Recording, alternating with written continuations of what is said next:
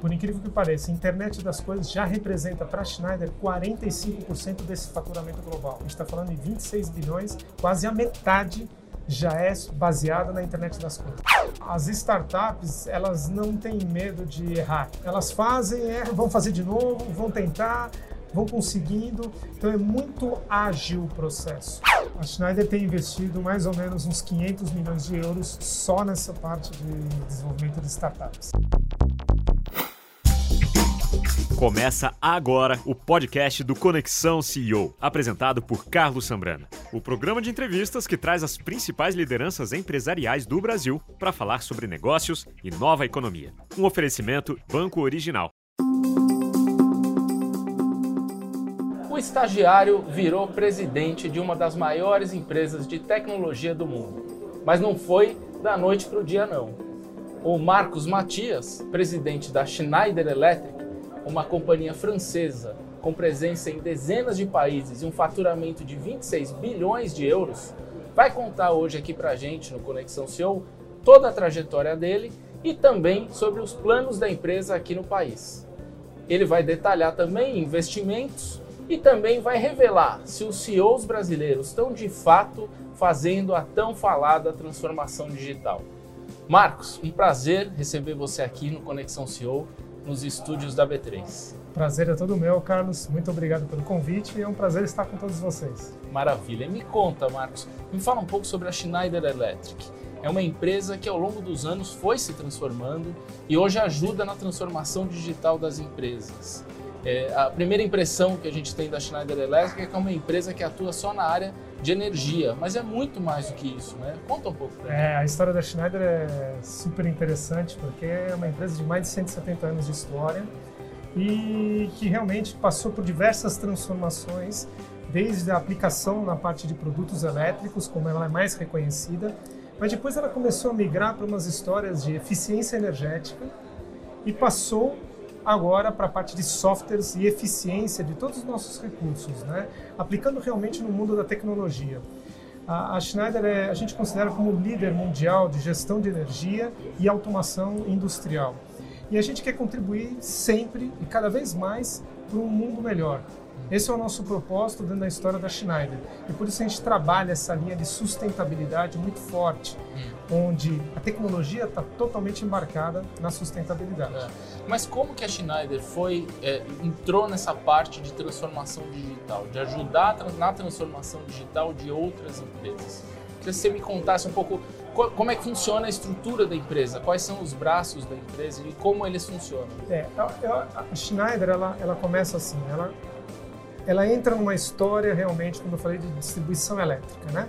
E só para dar ênfase um pouco do que a gente faz, a gente não é uma empresa que gera energia. A gente não tem máquinas que fazem geração de energia, como torres eólicas, como solar. A gente não faz a geração, turbinas. E a gente também não é uma máquina, a gente não consome. Né? Eu não faço máquinas para consumir energia. O meio do caminho, a Schneider tem tudo para transitar essa, essa área. Então por isso começa, começa com pensando primeiro em proteger as pessoas.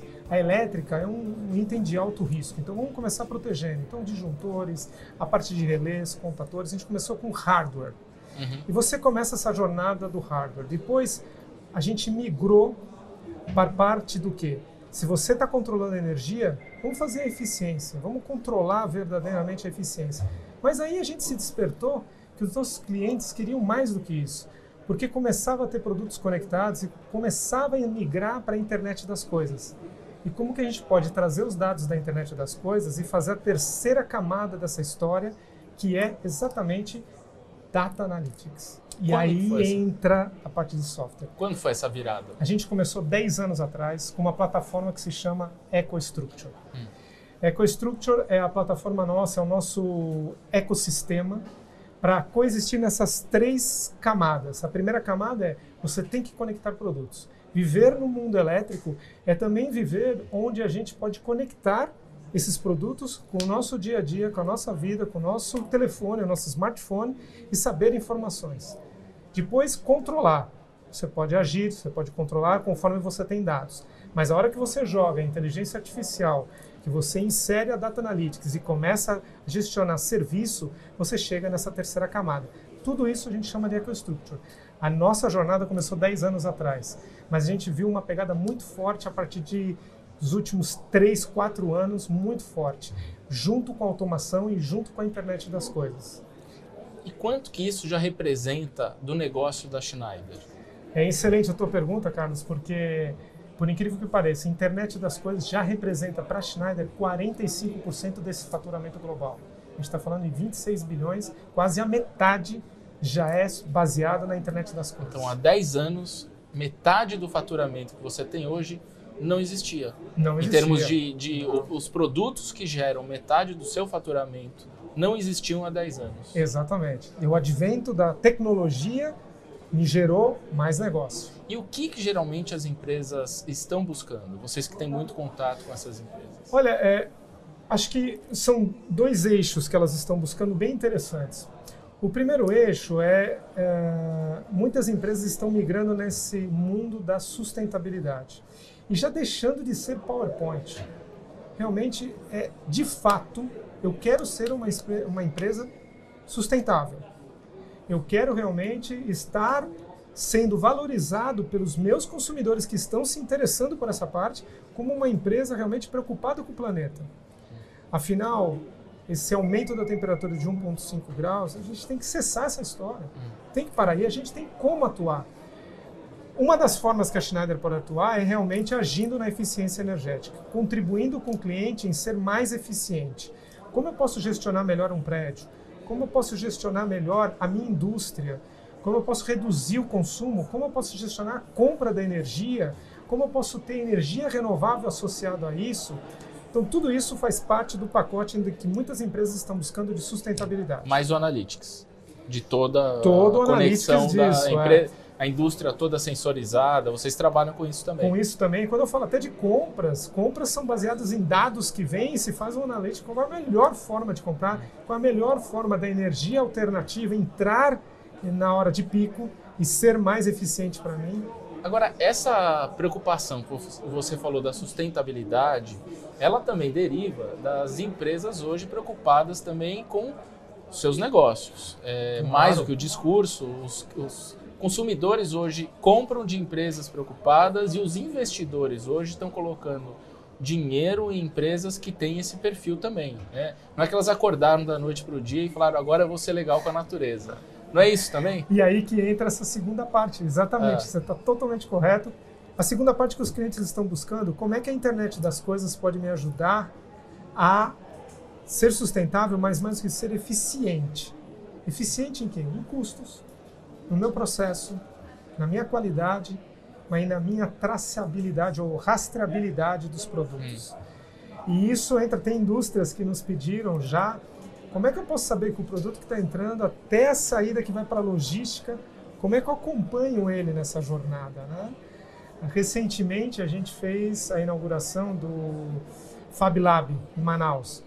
Teve uma pessoa que estava me falando dos peixes. Como é que eu posso ter a traçabilidade dos peixes para serem pescados no momento correto e eu saber se ele está em todo o processo, acompanhar ele em todo o processo. E aí é a internet das coisas Até chegar na mesa do consumidor. Até chegar na mesa do consumidor. É, o Fab Lab, que você disse, é um, labo- é um lab de inovação de vocês, é isso? É, é nó- nós somos parceiros do Ah. NDT, junto com F, FPF Tech, e a gente foi muito interessante que a gente fez essa parceria, porque a gente entendeu que no polo industrial de Manaus a gente precisa levar a indústria 4.0, acelerar, mais do que isso, acelerar.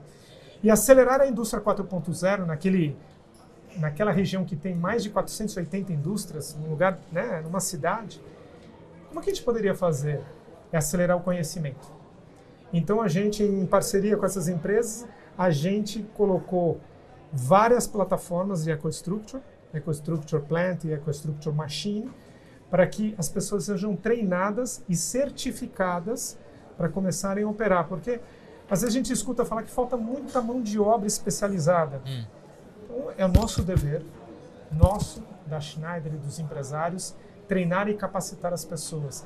Então esse projeto foi muito bonito, a gente inaugurou agora, recente, e a gente vai melhorar, levantar a barra realmente do conhecimento das pessoas na região. para implantar a indústria 4.0. Marcos, me dá um exemplo concreto, que eu acho legal quando você vai dando um exemplo mais teórico de como que as, a, a indústria 4.0 e como a transformação digital, a indústria está uh, uh, fazendo essa transformação, as Sim. empresas estão fazendo essa transformação. Mas eu queria um exemplo prático, até para quem está assistindo a gente conseguir entender de que forma que isso tem ajudado as empresas. Você falou do peixe, né, que pode ser rastreado ah, desde quando ele é pescado até estar tá no prato da pessoa. da pessoa. Queria que você me explicasse um pouquinho mais isso e também outros exemplos, se você tiver. Olha, eu vou dar outros exemplos também concretos e efetivos, né? Hum, você sabe que se você construir uma indústria hoje, você vai abrir uma nova fábrica.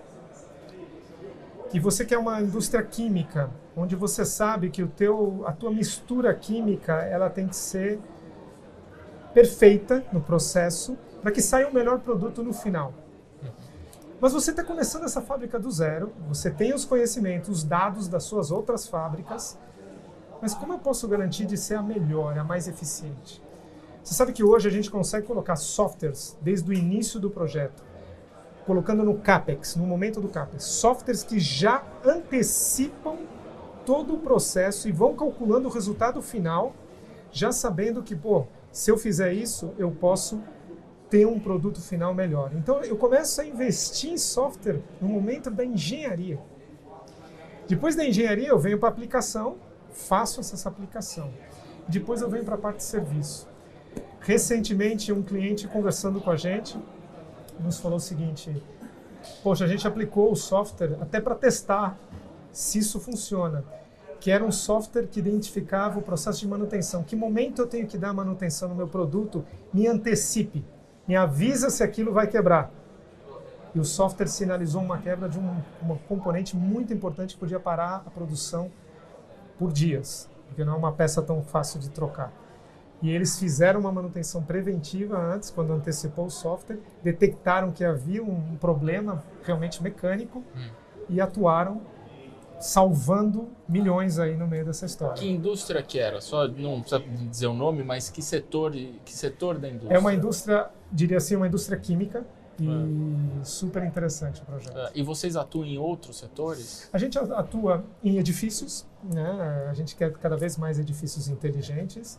É, a gente atua em data centers. Não sei se você sabe, mas data center, seis anos atrás, sete anos atrás, consumia 2% da energia mundial. Hoje já consome quase 5% do consumo mundial. Então, aumento de dados, né? Resfriamento, a parte de ar-condicionado, eles têm que operar com, com controle de temperatura perfeito, não pode ficar nem tanto para cima, nem tanto para baixo.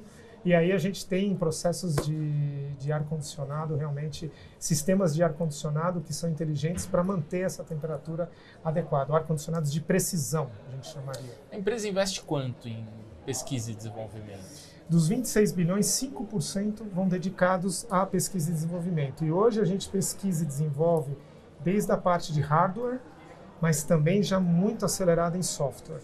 E essa pesquisa acontece mais dentro da empresa ou fora da empresa? Ah, essa é uma pergunta bem legal para o momento que a gente está vivendo, né? A gente faz essa pesquisa interna, mas a gente está começando uma jornada muito bonita com startups. Isso começou há dois anos atrás. A gente tem uma Venture Capital. Vocês criaram um fundo de Venture Capital. Um Venture Capital, exatamente. Né? Começa em, nos Estados Unidos e na China e já investindo em mais de 40 startups aí a gente tem em, trabalhado. Em quanto tempo? Em dois anos. Em dois anos já investiram em 40 startups. Em dois anos. De que áreas? Em diversas áreas, desde medição de energia, softwares, uh, alguns produtos diferenciados para nós, softwares de processo, softwares de sempre buscando a eficiência. A gente acha que a gente quer ser mais competitivo como empresário, a gente quer vender mais, a gente quer ter menos custo. Então, a gente quer ajudar os clientes nesse sentido, entendeu? Uhum. Então, acho que os softwares eles têm isso para facilitar a vida da, dos, do empresário. Mas por que, que vocês estão investindo em startups? É mais difícil inovar quando você ganha um tamanho tão grande como o da Schneider? Eu acho que é agilidade. É. Eu acho que é mais agilidade. Uh, a, a, as startups, elas não têm medo de errar. É, elas fazem, é, vão fazer de novo, vão tentar, vão conseguindo. Então é muito ágil o processo.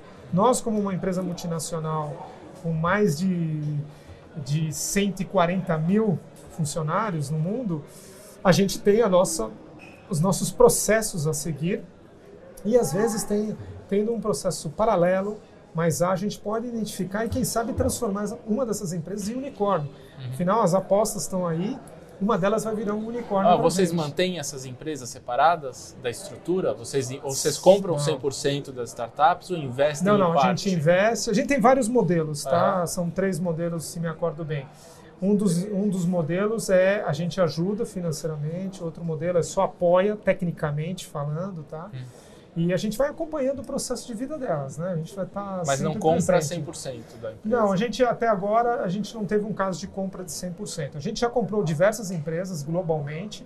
A mais recente é, foi a empresa Veva, que a Schneider tem uma participação, 60% de participação, que é uma empresa dedicada a software.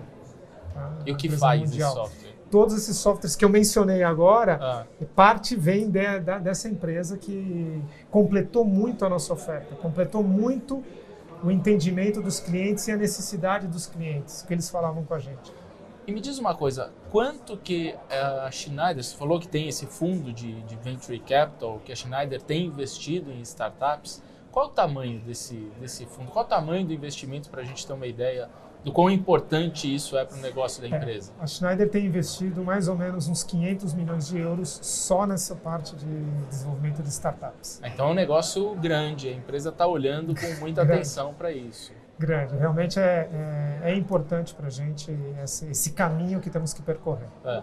Mas você falou muito do. A empresa tem 140 mil funcionários. funcionários ao redor do mundo. É. Aqui no Brasil são os 2.500 funcionários. Isso, isso. Né? De que forma muitas empresas hoje no Brasil estão começando a trabalhar internamente com o um conceito de startup, metodologias ágeis. É, a Schneider, como é que a Schneider te, tem feito esse tipo de transformação? Vocês estão entrando nesse, nesse Estamos, jeito de, de administrar a, a, Schneider começou nos Estados Unidos, uh, em Xangai, e está agora em Singapura, abrindo outro.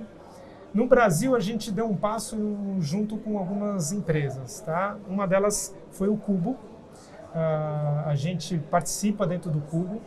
A gente tem até uma área que a gente desenvolve com eles e analisa as soluções que eles têm.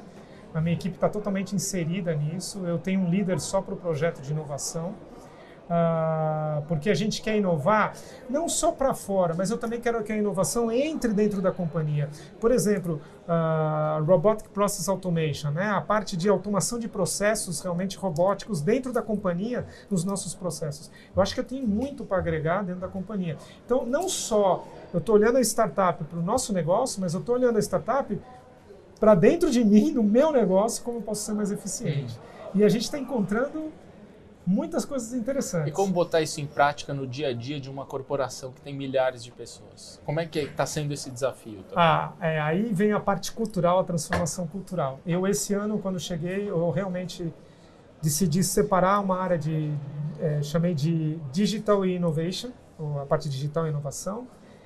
Uh, dediquei recursos para isso, tá? Eu acho que você tem que fazer essa aposta, você tem que dedicar. Uh, a gente está trabalhando em vários eixos. Um dos eixos é inovação, como eu falei com o Cubo. Outro eixo é a experiência do cliente digitalmente com a companhia, que a gente chama de Digital Customer Experience. E o outro eixo, além disso, é toda a nossa, a, a nossa parte de inovação nas ofertas, nos nossos produtos e no nosso go-to-market, no nosso como acessar o mercado. Por exemplo, a, a parte de e-commerce. Como que a Schneider vai entrar no mundo do e-commerce? Embora falar ah, engenharia elétrica, não, isso daí vai demorar muito. Não, é o já, é para ontem. A gente tem visto muitos dos nossos canais distribuidores preocupados com o tema, investindo nesses temas e a gente está colaborando com eles. A gente está desenvolvendo plataformas com eles, às vezes em colaboração, às vezes é a nossa plataforma, às vezes a gente usa o marketplace existente no mercado brasileiro mas é muito legal migrar. Só que o pensamento é diferente. Então, o que acontece? Cria-se cria essa área, dar ênfase no nosso, no nosso projeto e começa, incrível como começa a contaminar. começa a pegar, sabe? E você vai vendo as pessoas cada vez mais preocupadas. E isso não tem a ver com idade. Eu acho que isso aí é um paradigma que a gente está criando uhum. sobre os milênios tal. Tem a ver que, se você tem um milênio, ele é mais ágil, ele é mais rápido nesse sentido, mas vai faltar o expertise, principalmente na nossa área que necessita um expertise embarcado. E esse expertise somado a essa agilidade está se transformando num sucesso incrível. Se você conseguir colocar esses dois juntos de forma colaborativa, tem tudo para ser um sucesso. A última pergunta que eu quero te fazer nesse bloco é a seguinte: a transformação digital é um assunto que está na moda, todos os CEOs e todas as empresas falam muito sobre isso. Mas de fato, entrou na agenda dos presidentes das empresas? Entrou entrou. Eu tenho participado de vários fóruns de CEOs, uh, trocando informações com amigos e você vê várias indústrias falando realmente da transformação digital, aplicando esses mesmos processos que eu comentei de separar áreas. Uh, recentemente eu fiz com a minha própria equipe um que a gente chama de de um tour de inovação aqui mesmo, aqui em São Paulo. A gente visitou clientes nossos para ver exatamente o que eles estavam fazendo com inovação. E é surpreendente, cada um está aplicando de uma forma e a gente vê, eu fico muito orgulhoso ver que o Brasil está acelerando esse processo e reconhecendo isso. Então, está na pauta do CEO, todos estão colocando como áreas separadas, colocando um líder para isso. A gente vê a indústria fazendo isso, empresas grandes colocando isso, a transformação digital em dentro da companhia. Todo mundo está vendo que isso daí dá resultado você levou os seus funcionários, os funcionários aqui é, do Brasil para fazer uma imersão de transformação digital. Só que diferentemente do que muita gente imagina, muita gente acha que vai para os Estados Unidos, para a China, você fez visitas em alguns dos clientes de vocês é. em São Paulo. Me conta um pouco essa experiência, o que, que vocês viram, o que, que vocês encontraram de inovação nas empresas aqui em São Paulo? Sabe que é? A gente, eu tenho um, eu, dentro da Schneider tem um valor chamado aprender todos os dias.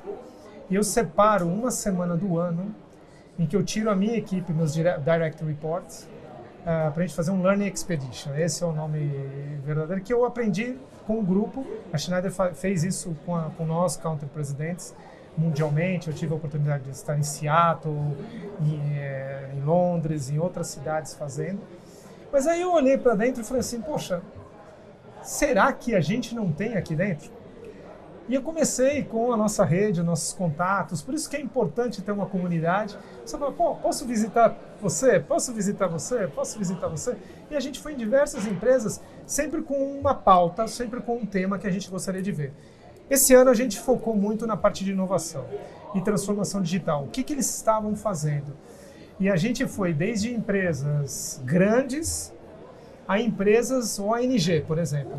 É, é, então, Pimp My Carroça, por exemplo, a gente foi visitar, escutar o que, que é o Pimp My Carroça, não sei se você conhece, não conheço, é um negócio de que carroças.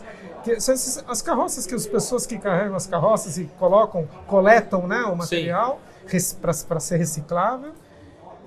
Nós fomos ver o que, que eles estavam fazendo de transformação digital. Super interessante, eles ganharam um prêmio de um aplicativo para que você, quando você tem o seu material na sua casa, você chama o Pimp My Carroça e o cara passa com a carroça e recolhe o teu, a, o teu, o teu produto, o teu, as latas que você tem e ele recolhe e leva. Então, dando mais o que? Gerando economia, gerando uma economia que parecia que não existia, mas ele gerou economia com a parte digital. Isso é um exemplo que a gente viu e que nos tocou muito. Nossa, se essas pessoas que não têm nada e conseguem gerar um dos melhores aplicativos considerados internacionalmente. Bom, o mundo pode ser transformado aqui no Brasil mesmo digitalmente. É muito hum. interessante a história deles. Que outros exemplos vocês visitaram? Olha, a, a gente teve oportunidades também, por exemplo, num caso de aplicação nossa, que eu comentei com você aqui rapidamente, não queria dizer o nome, mas eu vou te dizer o nome. Casa Granada é uma história linda de um cliente nosso. Tá? É, a Casa Granada é uma empresa de de perfumaria, de perfumaria beleza. exatamente. E eles querem, a, a necessidade deles é crescer internacionalmente. Uma história que eles queriam ir para fora. E eles precisavam então colocar todo o processo de automatização e rastreabilidade dentro dos seus produtos. Isso é uma obrigação internacional. E a gente começou a aplicar toda a história do EcoStructure, né? as três camadas do EcoStructure aí dentro desse cliente. Então, desde conectar os produtos, controlá-los e fazer data analytics, que é essa rastreabilidade. Essa empresa já está abrindo a sua terceira loja em Paris. Eu tive recentemente com a equipe visitando e foi muito interessante saber que eles já estão abrindo a terceira loja em Paris. Quer dizer, do Brasil para o mundo, do Brasil colocando a transformação digital dentro, porque lá fora você vai competir contra todos. E você tem que estar no mesmo nível e a gente pode estar no mesmo nível. Na prática, como é que funciona essa questão da rastreabilidade? Como é que vocês fazem isso? Então, são sistemas que, primeiro, você precisa ter o histórico do que você está misturando aí dentro. Você, a rastreabilidade começa desde o histórico. Que componentes você está colocando? Você tem seguro que você está colocando todas as quantidades exatas Imagina uma, uma, indústria de perfume que provoca exatamente a reação ou a essência. Você não pode botar um pouquinho mais de um produto A e menos do produto B, podem ter sérias provocações. Então começa a rastreabilidade aí, depois a rastreabilidade vai todo para a parte de etiquetagem do produto, da análise do produto, do processo de qualidade do produto, e aí entra todo no, no, no, no produto, né, na cara do produto e na caixa do produto, onde você tem a, a rastreabilidade inteira do processo dele. Então eu sei que aquele lote foi produzido tal dia, e tal substância foi misturada porque eu tenho já no histórico inteiro e da sabe empresa. até onde ele para onde ele vai para onde, onde ele, ele vai. vai. e depois o caminho a seguir logístico só não dúvida. sabe tá, se está na minha casa ou não né aí não dá ainda não olha que daqui a pouco a gente vai poder saber porque se você vai comprar você vai deixar uma uma digital, né? Aí na história. O que, o que eu ia te perguntar, uma coisa que eu achei interessante quando você falou desse exemplo do Pimp My Carroça, que é uma empresa pequena, é, comparada com um colosso, que é a Schneider Electric, tem aí também um pouco do desprendimento dos executivos é, e de humildade também, né? Porque uma coisa é você falar, pô, eu vou ver o que, que o Google, o que, que a Microsoft, o que, que uh, a Amazon está fazendo, o que, que essas empresas estão fazendo, que são grandes empresas, líderes em seus mercados. Outra coisa é você falar, pô, vou ver o que a Pimp My Carroça está fazendo.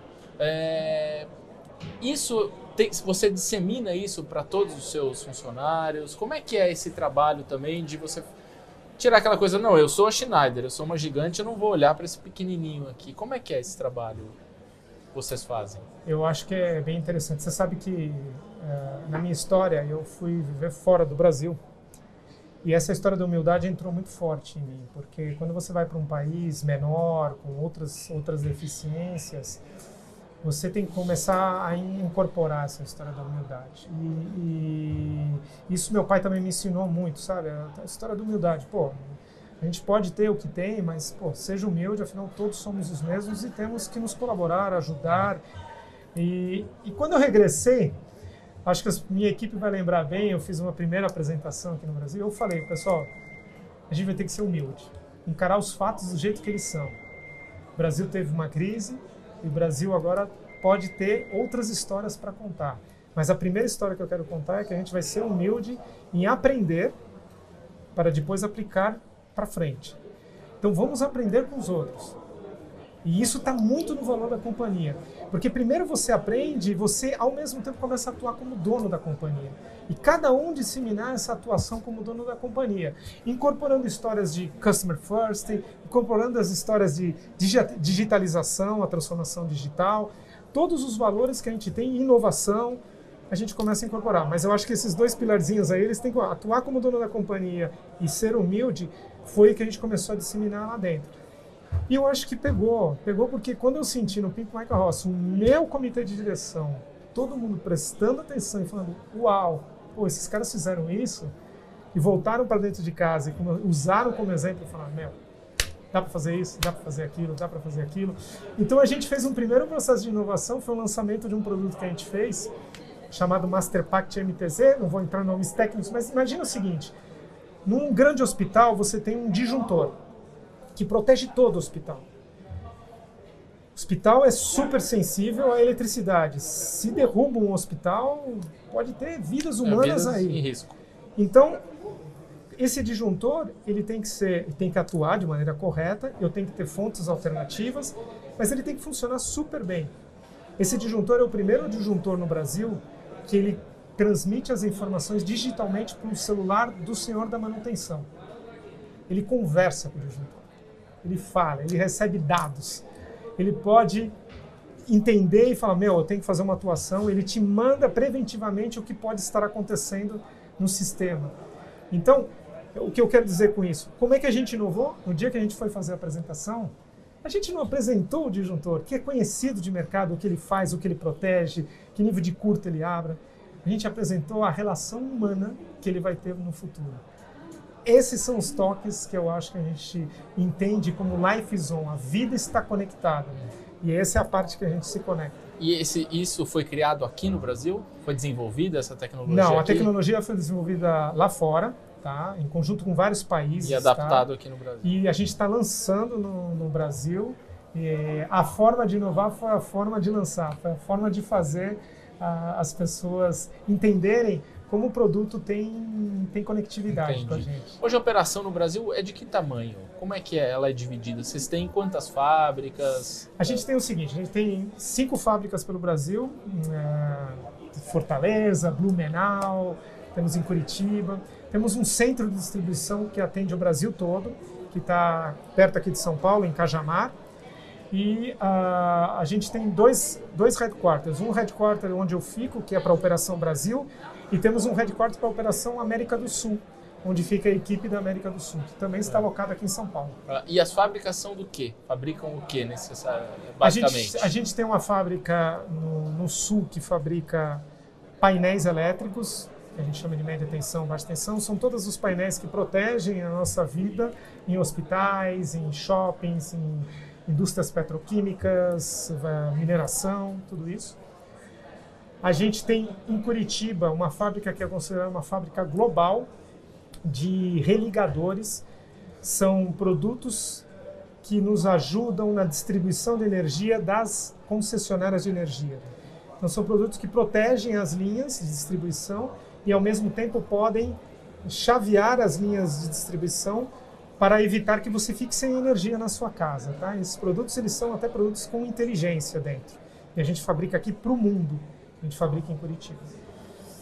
No Nordeste, em Fortaleza, a gente tem uma fábrica que faz no brakes. Uma fábrica, foi um, uma, uma marca que a gente comprou no Brasil e hoje faz parte da Schneider Electric e ele faz é, no brakes residenciais hum. para nossa casa também.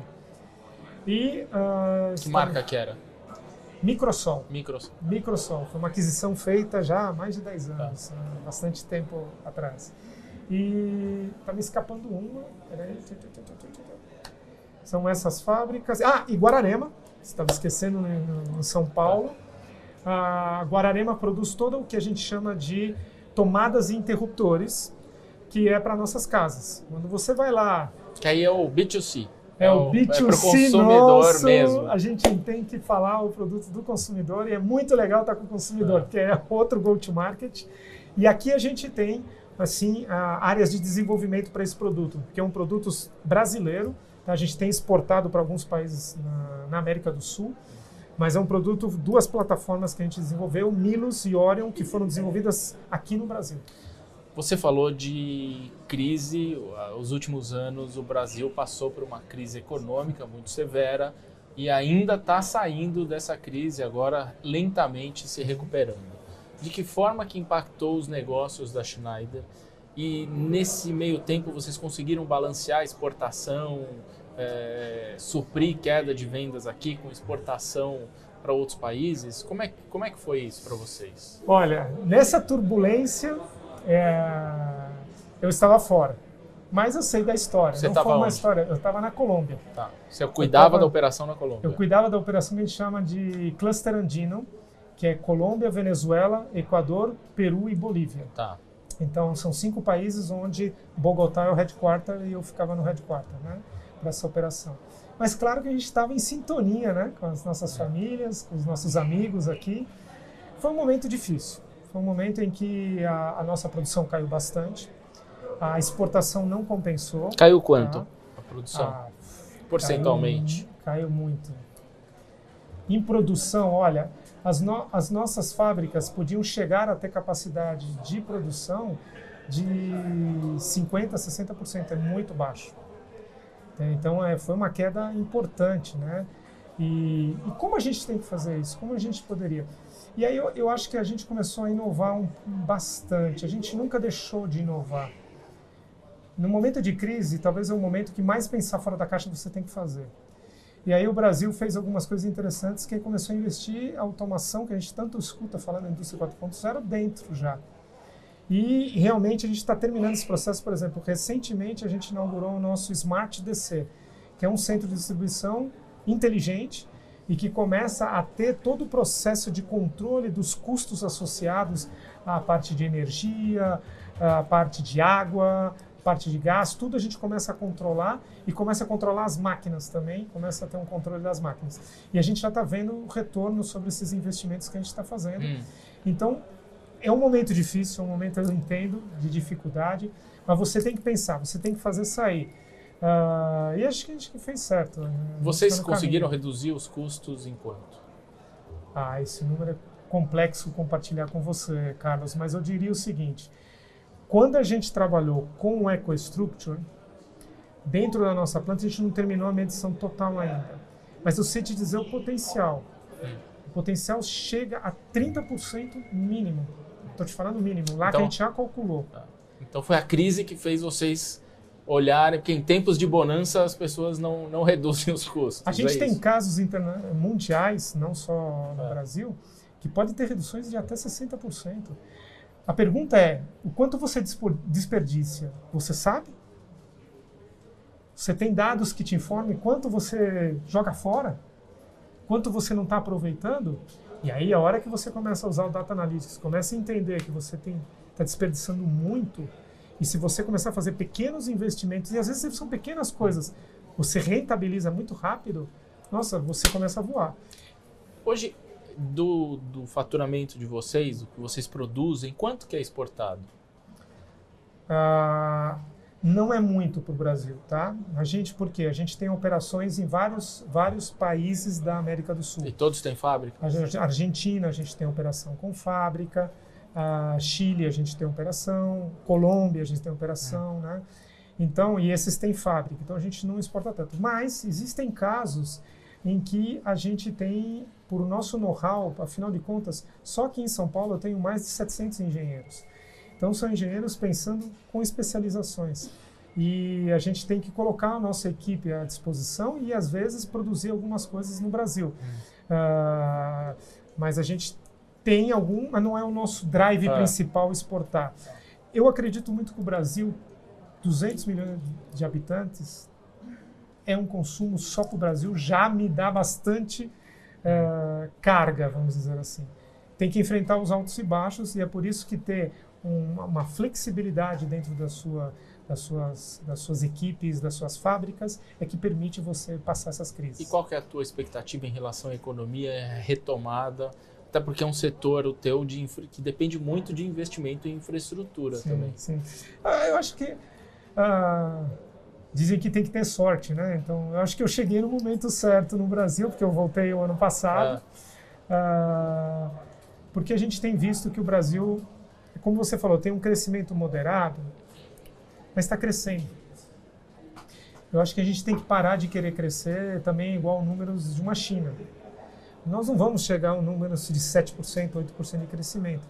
E talvez pode ser surreal. Se a gente crescer esses números de 3%, 4%, 2,5% por aí, eu acho que já tem bastante para a gente fazer. Tá? O Brasil é um Brasil com grande potencial e esse crescimento moderado dá tranquilidade também para nós empresários. Os altos e baixos que, que, são terríveis. A montanha russa ela tem que cessar. A gente tem que continuar, considerar um pouco mais uh, constante esse crescimento. Uhum. Eu tenho um pensamento muito positivo do que vem por aí, viu? Você, a tua operação hoje no Brasil vai crescer esse ano? Vai. Quanto? Quantos em Ah, de... essa pergunta é a pergunta do milhão. É. Essa você não revela. Essa eu não revelo. Mas vai crescer. Aqui. Nem o meu chefe sabe é. ainda. Mas vai crescer. Não, vai crescer. A operação está crescendo. A operação, a gente tem contratado mais pessoas no mercado. A gente tem um programa de trainee muito interessante que a gente implementou. Uh, de estagiários, porque para mim esses, essas pessoas também vão entrar na corporação. Eu comecei como estagiário, quero que esses estagiários sejam os futuros presidentes da Schneider. Aliás, é isso que eu ia te perguntar. Você começou como estagiário. É raro hoje, para essa nova geração que está aí no mercado de trabalho, uh, ficar muitos anos numa empresa. É, dentro da Schneider, você tem exemplos de jovens que ficam muito tempo? Como é que vocês trabalham isso? Porque é outro drive, né? Na metade do ano, eu nomeei uma diretora de serviços, uma ah. mulher, inclusive, que foi minha estagiária. Foi sua estagiária. então é, é, muito legal. Eu acho que tem isso sim dentro da companhia.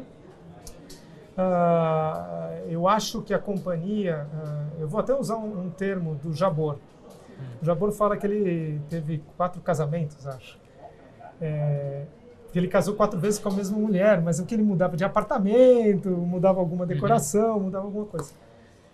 Por que, que eu estou comparando isso? Porque eu acho que a Schneider é isso. Ela vem mudando constantemente. A Schneider, a única certeza é que não, não vai parar. Ela vai continuar mudando, vai continuar acelerando e se antecipando eu lembro quando nós começamos a falar de sustentabilidade, há uns 15 anos atrás, ninguém falava de sustentabilidade. Ninguém falava de gestão de energia, gerenciamento energético. Eram poucas companhias que estavam preocupadas com o planeta e a gente já falava disso. Agora nós estamos querendo, realmente estamos migrando, entrando no mundo da tecnologia. Uhum. E eu acho que isso é que dá a, realmente o prazer de estar 27 anos na mesma companhia. Ou seja, a empresa vai mudando e você vai mudando junto com ela. Vou mudando junto com ela. Tem uma característica interessante na Schneider que eu descobri e eu queria que você me falasse como é que funciona isso. É uma empresa com uma gestão descentralizada. É. É, o CEO fica na Ásia, o vice-presidente financeiro, se não me engano, em Londres, outro vice-presidente na França. Como é que vocês fazem reunião? Como é que vocês se encontram? Como é que é? é como, como que funciona isso? Olha, é, a gente divide as operações né, globalmente. Hum, a gente tem unidades de negócio, mas tem também as regiões. Então a gente tem uma região China, lógico, propriamente dita. A gente tem uma região que a gente chama de North America, que é Estados Unidos, Canadá e, e México. E a gente tem uma região Europa, é, França, também é separado. E depois a gente tem uma região internacional, onde está inserido Índia, Ásia do uh, East Asia, África, Middle East e South America. A gente está nesse contexto. O que acontece é que normalmente a Schneider ela se preocupa com as pessoas, sim. E o, o time zone é muito importante isso. O que a gente faz? A gente gera quando tem muitas reuniões de comunicação, se geram dois slots de comunicação. Uma pessoa que está em Hong Kong, por exemplo, ele tem que fazer ou bem cedo a reunião com um grupo de pessoas e a outra bem tarde com outro grupo de pessoas. O bom é que você não penaliza os outros por um horário A, B, C. Não digo que às vezes a gente não tem uma reunião às quatro da manhã ou algo assim. É. Sim, temos. Mas não é tão esporádico, porque a gente trabalha muito free up your energy. O que é free up your energy para a gente é reuniões fazem sentido? Tem sentido? Qual o objetivo da reunião? Se não, vamos fazer menos reunião e ser mais compacto nas decisões e empoderar as pessoas. E isso eles empoderam muito. Mas por que que todos não ficam o board, né, o, a equipe que lidera a empresa mundialmente não fica no mesmo lugar? Tem uma explicação para isso? Tem. Qual e não é? deveria. Qual é? Por multiculturalidade e crescimento internacional. Eu acho que a gente tem que entender culturas. E para entender cultura, você tem que viver. Eu aprendi indo para fora. Eu vi que quando eu estava lá, eu aprendi a cultura de lá e o que eu sabia do Brasil não se aplicava. Às vezes o que você sabe na França não se aplica na China. Os conhecimentos, sim, você pode moldá-los algumas coisas e adaptá-los, mas a cultura é inerente de lá. Você precisa se adaptar, entender os clientes, entender os costumes. E isso a gente começou a distribuir para o quê? Já que a gente é uma multinacional, global, a gente quer atuar entendendo todos. Então, é muito interessante que cada um realmente está em diversas uh, áreas, nos né? Estados Unidos, você falou França, Londres, ou mesmo uh, Singapura. É onde está o CEO global. Dubai, Hong Kong, ele está em Hong ah, Kong. Hong Kong. Hong Kong. Ah para entender tudo isso, ok? Ah, o next step para nós agora é trazer a multiculturalidade dentro das organizações, que a gente faz com um primor, tá? É, me lembro na Colômbia, eu tinha no meu reporte colombianos, brasileiros, franceses, venezuelanos, equatorianos, peruanos, mexicanos. Uau! E no negócio, o que que isso é benéfico para o negócio? A diversidade traz inovação e traz resultado. Isso é uma equação para mim super. E quando eu falo diversidade, diversidade cultural e diversidade de gênero é resultado na lata para todo mundo. Legal. Confesso. Legal. A gente está caminhando aqui para o final do programa e eu sempre faço um bate-bola rápido com os entrevistados Ai, e vou Deus. fazer aqui com você. Vamos lá. Quem é o seu ídolo? Putz, posso falar dois? Pode falar. O Ayrton Senna é um ídolo muito grande meu, acho que é ídolo até hoje, né, de Tá. muitas pessoas. ah, e eu tenho um ídolo agora recente que é o Roger Federer. Por que os dois? Então, eu acho que o Ayrton Senna, ah, primeiro, ama automobilismo. Ah, o Ayrton Senna era, ele era, ele ia atrás da meta dele, buscava a meta Focado. dele, focado, treinava. Ele sabia que aprender ele aprendia todos os dias. Uma pessoa humilde também, com preocupação com o todo, com os outros. Cara, é um cara realmente um brasileiro inesquecível. Hum. né? E o Federer? E o Federer, persistência dele, a habilidade que ele tem, a persistência, também a humildade, quando você vê o Federer em, em, em quadra com outras pessoas, eu acho que são valores que eu carrego muito, eu me aproximo muito desses, dessas pessoas. Falando nisso, qual a característica que você mais admira em uma pessoa? Uau! Eu acho que é a pessoa, a sinceridade. E o que você menos gosta numa, numa pessoa? Putz, eu não gosto de Uma pessoas... característica que você não gosta? Sabe o que eu não gosto? Eu não gosto da característica de serem é, pessoas que não escutam, não estão dispostas a, a, a escutar e a gente ter um diálogo realmente de construção. Isso é realmente é difícil para mim é, trabalhar e conseguir convencer. A gente é um trabalho que a gente se esforça bastante, mas a gente tem que começar a trabalhar isso daí, mesmo nós mesmos como pessoas. Né? O que que toca na sua caixa de som? Olha, vou te explicar. Tava fora, queria escutar samba, queria escutar a música brasileira a todo custo. Tô no Brasil, tô escutando. Agora quero voltar a escutar um pouco de reggaeton, salsa, um pouco lá da Colômbia. Qual é o seu hobby? Meu hobby, olha, eu jogo tênis, ficou claro, né? Jogo tênis, faço exercício. Eu adoro esportes. Esportes é uma coisa que eu acho que é, é um momento que eu descarrego. Mas adoro, adoro brincar com meus filhos também. Legal. Poder é? Poder. Meu, poder é delegar. E o que te faz levantar da cama todas as manhãs? Uau, o que me faz levantar todas essas. Olha, o que me faz levantar todas as manhãs é vontade de viver todos os dias. Liderar é? É deixar um propósito. E agora, para finalizar, olhando para essa câmera aqui, que conselho você daria para quem está começando na carreira? Olá a todos vocês aí. Vocês estão começando como eu comecei há 27 anos como estagiário. Persistência, sabe? Eu acho que eu comentei dos meus ídolos Ayrton Senna, ele era persistente, né? Ele dirigiu um carro super ruim, mas ele era persistente em ajustar tal. Se adapte, seja persistente, resiliência, sabe? É, busque aquilo que o teu coração está pedindo. Nunca faça aquilo que o teu coração não está mandando. Vá, vá persistindo, porque se você estiver trabalhando com o coração, meu, o sucesso está garantido para vocês. Maravilha. Marcos, muito obrigado. Valeu, Carlos. Obrigado aí, aqui. Eu Obrigado que agradeço.